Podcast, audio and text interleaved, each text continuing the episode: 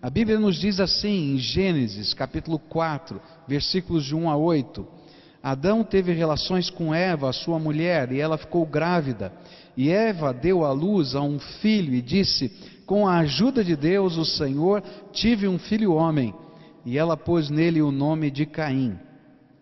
E depois teve outro filho, chamado Abel, irmão de Caim. Abel era pastor de ovelhas e Caim era agricultor. O tempo passou e um dia Caim pegou alguns produtos da terra e os ofereceu a Deus, o Senhor. E Abel, por sua vez, pegou o primeiro carneirinho nascido no seu rebanho, matou-o e ofereceu as melhores partes ao Senhor. O Senhor ficou contente com Abel e com a sua oferta, mas rejeitou Caim e a sua oferta. E Caim ficou furioso e fechou a cara. E então o Senhor disse: Por que você está com raiva? Por que anda carrancudo? Se tivesse feito o que é certo, você estaria sorrindo mas você agiu mal e por isso o pecado está na porta, à sua espera. Ele quer dominá-lo, mas você precisa vencê-lo. E aí Caim disse a Abel, o seu irmão: Vamos até o campo. E quando os dois estavam no campo, Caim atacou Abel, o seu irmão, e o matou. A palavra de Deus nos apresenta aqui algumas algumas é, atitudes, alguns motivos pelos quais Caim foi desqualificado por Deus. E a palavra de Deus vai me dizer uma outra razão por que Caim foi desqualificado. Olha só o que a Bíblia diz. E então caiu, Caim saiu da presença do Senhor e foi morar na região de Nod, que fica a leste do Éden. Caim e a sua mulher tiveram um filho e lhe deram o nome de Enoque. E mais tarde Caim construiu uma cidade e a chamou de Enoque, o nome do seu filho. Enoque foi pai de Irade, que foi pai de Meujael, que foi pai de Metusael, que foi pai de Lameque. Lameque teve duas mulheres, uma delas se chamava Ada e a outra Zilá. Ada teve um filho chamado Jabal, que foi o antepassado dos que criam gado e vivem em barracas. Jabal tinha um irmão chamado Jubal, que foi o antepassado de todos os músicos que tocam lira e flauta. E Zilá, por sua vez, teve um filho chamado Tubal Caim, que era ferreiro e fazia objetos de bronze e de ferro. Tubal Caim tinha uma irmã chamada Naamá. É interessante que a história de Caim nos mostra que nós somos desqualificados quando tentamos preencher o vazio de Deus em nossa vida com substitutos humanos. Caim foi desqualificado quando nós esquecemos, ou quando ele esqueceu, o que significa andar longe de Deus. Olha só o que a Bíblia diz nos versos 10, 11 e 12. Então Deus disse: por que você fez isso? Da terra o sangue do seu irmão está gritando, pedindo vingança. Por isso você será amaldiçoado e não poderá mais cultivar a terra, pois quando você matou o seu irmão, a terra abriu a boca para beber o sangue dele. E quando você preparar a terra para plantar, ela não produzirá nada. Você vai andar pelo mundo sempre fugindo. Queridos, toda vez que eu me desconecto de Deus, eu me torno um errante fugitivo na vida. Eu me torno alguém que anda pelo mundo sempre fugindo. E quando nós nos esquecemos que a consequência do nosso pecado é distância de Deus, uma distância que nos transforma em pessoas que sempre estão fugindo, de si mesmas e de Deus, de um encontro com Deus. E essa é a razão do nosso vazio. É engraçado porque quando a gente olha às vezes as atitudes de uma criança, a gente pode perceber aquilo que às vezes fica mascarado no nosso jeito de viver. Você já deve ter visto isso. Quando uma criança sabe que fez uma coisa errada, sabe que fez uma coisa errada. De duas, uma. Ou ela esconde o que está quebrado, o que está errado, para ninguém ver, e quando não tem jeito, se esconde. Não é verdade? Para não ter que enfrentar. E não é nem por medo de apanhar ou qualquer coisa, é só para não enfrentar. E na verdade, nesse, nesse, nessa atitude infantil, a gente vai ver o que de fato nós seres humanos somos. Porque, por não nos sentirmos bem com o nosso erro, às vezes a gente está sempre tentando descobrir um lugar para recomeçar sem ter que enfrentar o nosso passado. E a gente imagina assim: olha, está tão ruim, tão ruim, eu vou mudar de cidade. Eu vou mudar de cidade. E vou começar minha vida de novo. Eu era criança, morava no interior de São Paulo, e tinha um amiguinho que morava numa casa, nós morávamos numa, numa rua sem saída, então as casas todas ali ficavam naquela, naquela rua. E eu tinha um amiguinho que morava naquela casa. E num belo dia, de manhã, eu fui chamar o meu amiguinho e a casa estava vazia. Aquela família, no meio da madrugada, tinha sumido, abandonado a casa. Depois o dono da casa tinha vindo e falou assim: não, é que ele não pagou aluguel durante muito tempo, ele desapareceu, sumiu. E eu nunca mais me esqueci, eu devia ter uns nove anos de idade. Era meu amigo, desapareceu, nunca mais vi. Às vezes nós somos assim, nós imaginamos que a gente pode simplesmente pegar, deixar o nosso passado para trás, ir para um outro lugar e começar. Só que a gente sempre se esquece que o passado vai com a gente. Porque você não muda a tua história, está dentro do teu coração, está nas tuas lembranças, está no teu dia a dia. E o que Deus está dizendo para Caim e que ele teve que dizer para Adão, porque Adão agiu da mesma maneira, é dizer: filho, presta atenção, vamos começar do jeito certo, porque não tem jeito de você ficar vagando pela vida sem resolver o que ficou para trás. Porque assim a gente tem que sempre recriar a vida da gente. E queridos, recriar a vida da gente todo dia é uma loucura. E às vezes nós imaginamos que podemos fugir de Deus. Eu acho incrível, capítulo 3 de Gênesis fala que Adão se escondeu de Deus. Como é que alguém se esconde de Deus? Há um salmo na Bíblia né, que diz isso: né? se eu subir ao céu, Deus está lá.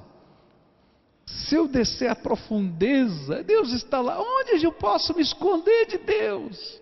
Mas às vezes nós estamos assim, a gente tranca a porta do nosso quarto, a gente fecha o nosso ouvido, a gente não quer ver o que está na palavra de Deus, a gente não quer ouvir nada a respeito do Senhor, porque a gente diz, eu estou fugindo de mim mesmo e de Deus. Só que eu não consigo fugir de mim mesmo, eu estou carregando todas as tralhas da minha vida dentro da minha alma. Outro que tentou fugir de Deus na Bíblia foi Jonas. Ele entra num navio, e vai fugir de Deus, é louco. Deus vai lá e manda uma tempestadezinha, balança o navio tudo quanto é lá. Como é que vai fugir de Deus? Não dá. E toda vez que fugimos de Deus, estamos fugindo de nós mesmos, das nossas histórias e tentando nos recriar sem resolver o que nos consome.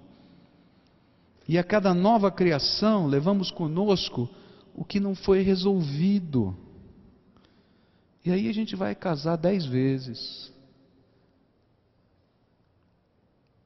Ele não vai resolver problema nenhum. Porque o coração está quebrado. Se eu pudesse dar um conselho, eu diria para você: pare de fugir de Deus. E pare de tentar substituir Deus por coisas que não preenchem a tua alma. Eu diria assim: pare de ser um errante que se cansa de recomeçar sem acertar o que ficou para trás. Porque você precisa de algo que você mesmo não pode criar, algo de Deus, algo que só Ele pode lhe dar. Você precisa de uma marca da graça de Deus na tua vida. E só Deus pode fazer isso com a gente. Uma marca da graça de Deus na tua vida. E só Ele pode fazer isso. Há uma boa notícia nessa história. E eu queria terminar com essa boa notícia. Todo desqualificado pode ter uma segunda chance. Presta atenção no que eu estou falando. Todo desqualificado pode ter uma segunda chance. Você está ouvindo o que eu estou falando? Todo desqualificado pode ter uma segunda chance. E o interessante é que, segundo esse texto, a segunda chance é algo que vem do céu e que invade a terra. E nós seremos o pior de todos os desqualificados se a gente não souber aproveitar a bênção da segunda chance. Olha só o que a Bíblia diz, versos 13 a 15. Caim disse a Deus, o Senhor: Eu não vou poder aguentar esse castigo tão pesado. Hoje tu estás me expulsando da terra. Terei de andar pelo mundo sempre fugindo e me escondendo da tua presença. E qualquer pessoa que me encontrar vai querer me matar. Mas o Senhor respondeu: Isso não vai acontecer. Pois se alguém matar você, serão mortas sete pessoas da família dele como vingança. E em seguida, o Senhor pôs um sinal em Caim, para que se alguém o encontrasse, não o matasse. Tem muita gente discutindo que sinal era esse.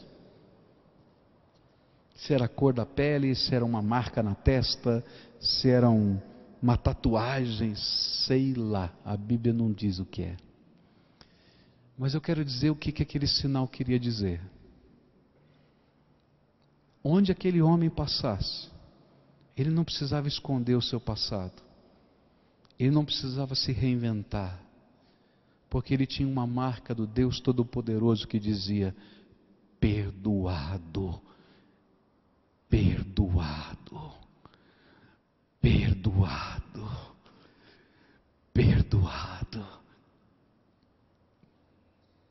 Gente, e aquilo que para muitas pessoas podia significar marca da desgraça, Deus estava dizendo que era uma marca inconfundível da sua graça. E sabe, a coisa mais tremenda dessa história é que esse homem era um homem desqualificado. Mas Deus, Deus não quer que a gente permaneça desqualificado. E Deus está disposto a fazer desse homem aqui chamado Caim e de você e de mim, que antes éramos fugitivos, errantes, alguém que pode se reencontrar consigo mesmo, com os seus e com Ele, Deus.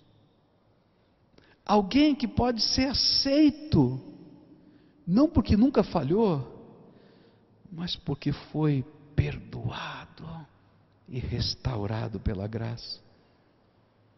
Alguém que Deus vai colocar uma marca que não vai sair, e essa marca vai se tornar a marca da graça de Deus.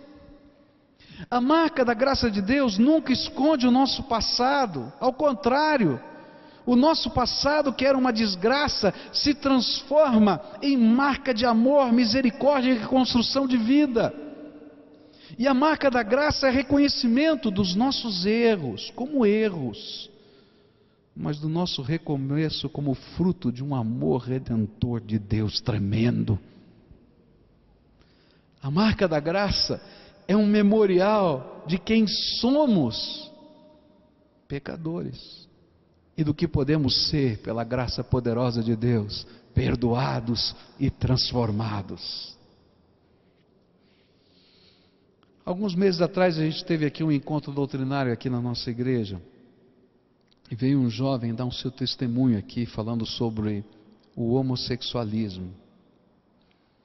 E é tremendo. Aquele homem chegou aqui nesse púlpito, pegou um microfone e contou sua história. Quem ele era, o que ele fazia, como ele vivia, do jeito que ele era. E falou da graça. Ele não tinha que esconder, se você entrar no blog, ele tem um blog dele, ele continua falando, ele não tem que esconder o seu passado, a sua história, ele só vai dizer o que Jesus fez na vida dele. E para mim foi tremendo o momento que terminou aquele encontro, quando ele chamou aqui a sua esposa, sua filhinha, e apresentou para todos nós. E disse assim: Olha, eu já vivia assim, assado, eu pensava desse jeito, eu vivia desse jeito mas o Senhor transformou a minha vida. E sabe, queridos, isso acontece comigo, com você, porque a Bíblia diz que não tem um só, um só ser humano que não seja pecador, carente da graça de Deus. E o estilo de Caim faz parte da minha vida e da sua. Não tem pecadinho ou pecadão. O que nós temos somos, somos todos nós pecadores, carentes da graça de Deus. E cada um vai ter a sua história. E pela graça de Deus, eu posso ser quem eu sou, porque a graça de Deus vem e reconstrói a minha história, não escondendo o meu passado, mas transformando pelo poder redentor dele a minha vida. E eu vou trazer na minha vida as marcas da graça. E toda vez que a marca da graça está em nós, ela se torna um impacto no mundo de Caim. Eu fico tremendamente impactado com a mensagem da vida de Jonas, porque Jonas foi um desqualificado, ele largou a missão, Deus teve que encontrá-lo no meio do mar, ele vai ser engolido por um grande peixe. E os efeitos do suco gástrico do peixe na pele de Jonas fizeram com que ele perdesse toda a melanina e ele ficasse aquela pessoa que parece um albino e perdesse todo o cabelo, todos os pelos do corpo, e aí eu digo que ele parecia um ET. E aí ele vai pregar na cidade de Nínive. E chega aquele homem e diz assim: 40 dias e Nínive vai ser subvertida. Eles olhavam e diziam assim: Esse profeta está louco? O que, que é isso?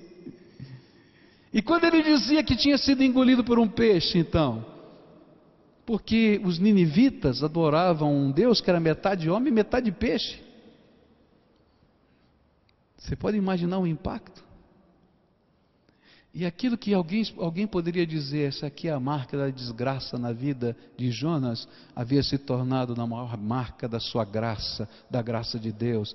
E naquela cidade, centenas de milhares de pessoas se convertem, porque a marca da graça está sobre Jonas. Sabe por quê? Porque no mundo de Caim eu estou sempre tem, colocando, tentando colocar debaixo do tapete a minha história. Mas no mundo de Deus, Deus te ama do jeito que você é, Ele quer transformar a tua vida a partir de onde você está. E essa transformação não apaga a tua história, mas Ele pega os caquinhos da tua vida e transforma numa obra de arte divina.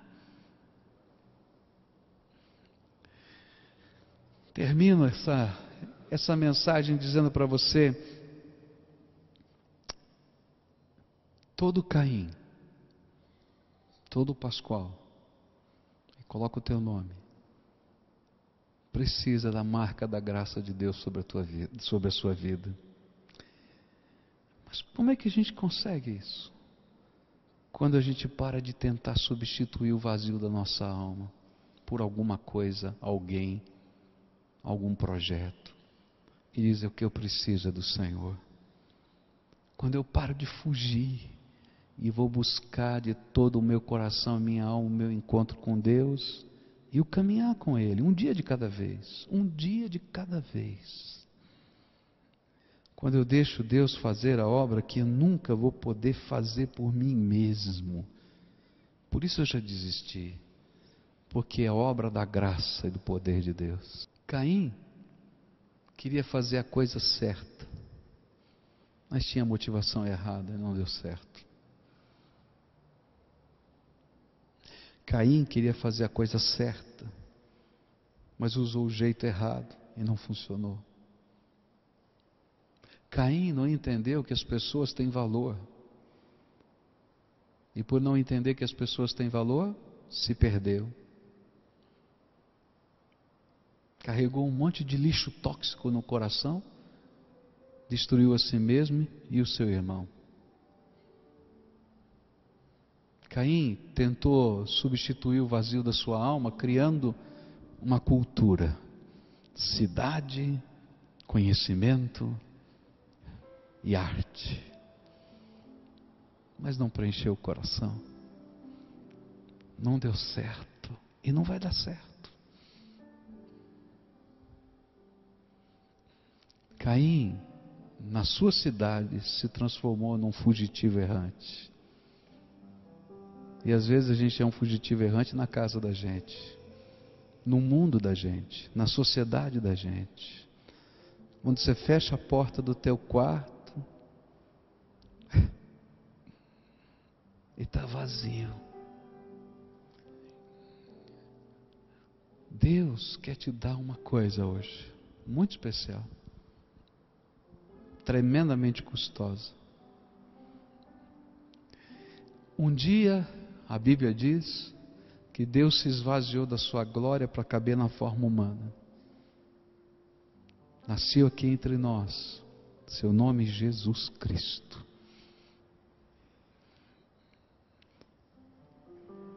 E por causa do valor que você tem e do amor que Ele tem por você, e por saber que o salário do pecado é a morte, Ele vai e toma o teu lugar na cruz do Calvário e morre por você.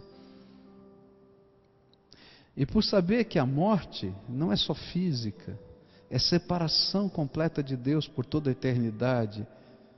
Ele desce ao Hades, o lugar que a gente chama de inferno e naqueles três dias entre a sua morte e a ressurreição, ele vai lá e toma das mãos de Satanás duas chaves: a chave da morte e do inferno. E quando ele ressuscita, ele traz nas mãos essas chaves. E a Bíblia diz que para que todo aquele que nele crê não pereça, mas tenha vida eterna. E aí Jesus vai dizer aos seus discípulos ressuscitados: todo poder me foi dado no céu e na terra. E eis que estou convosco todos os dias até a consumação dos séculos. Sabe por quê? Porque eu preciso que essa marca da graça de Deus se renove todo dia na minha vida. E essa marca não é um símbolo religioso não é um amuleto que eu controlo, que eu uso ou não uso. É Jesus Cristo, Senhor nosso, vivendo dentro do nosso coração todos os dias, por toda a eternidade. Ele é a graça. A graça que me ensina a viver um dia de cada vez. A graça que me pega caído hoje e diz: Vamos levantar e vamos caminhar de novo, rapaz. Se não desistir de você, não vou desistir. Não desista de mim. E a gente vai, e mais um dia e outro. A graça que é tremenda, que diz: Você vale muito, só porque eu te amo.